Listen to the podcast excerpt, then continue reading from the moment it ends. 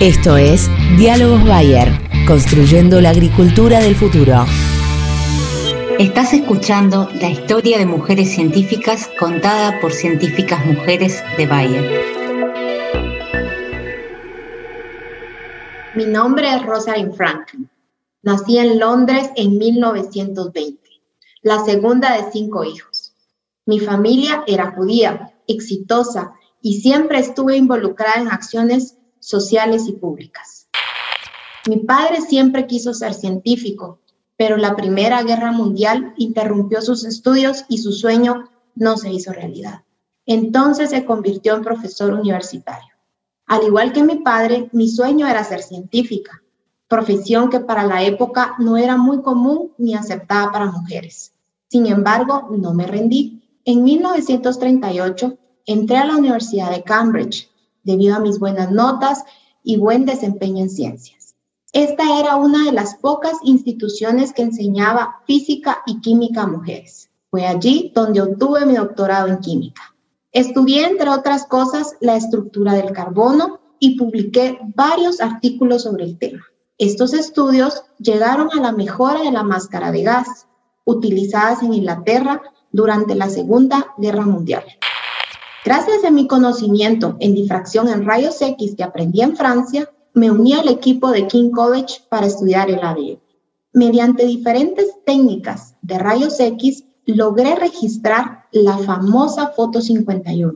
Esta foto nos permitió entender el ADN, sin embargo, para ese entonces no fue valorada. Mucho peor que no valoraran mi foto fue el hecho de que fue utilizada sin mi consentimiento por el profesor de laboratorio Maurice Wilski. Fue el quien pasó mi material a otros dos científicos que también estaban estudiando el ADN, James Watson y Francis Crick. Watson y Crick publicaron su estudio en la prestigiosa revista Nature y como era de esperarse, presentaron mi estudio sugiriendo que el ADN estaba compuesto por dos hebras helicoidales, pero no fui mencionada.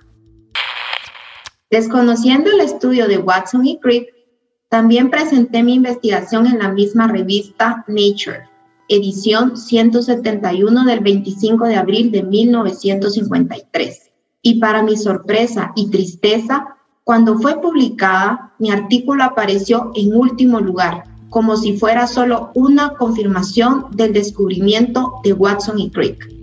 Desafortunadamente, en 1958, morí de cáncer. Nunca supe la importancia de mi descubrimiento y ni siquiera pude ser reconocida en vida por mis contribuciones a la ciencia. En 1962, Watson y Crick ganaron el premio Nobel por trabajar con el ADN. 40 años más tarde, 2002, cuando se publicó mi bibliografía póstuma, se comenzó a conocer mi vida y reconocer mi trabajo.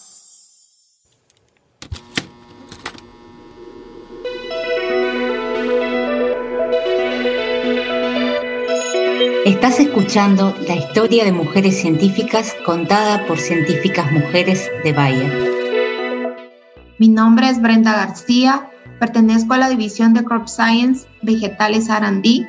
Mi posición es Accelerate Genetics Workflow Lead. Desde hace 12 años me inicié con Monsanto y actualmente estoy en Bayer. Soy ingeniera agrónoma. He trabajado en programas de genética en el área de investigación en cultivos de vegetales. Me gustó participar en el proyecto porque es importante conocer la importancia y participación de las mujeres en la ciencia y sus aportes para el desarrollo científico. Esto fue Diálogos Bayer, construyendo la agricultura del futuro.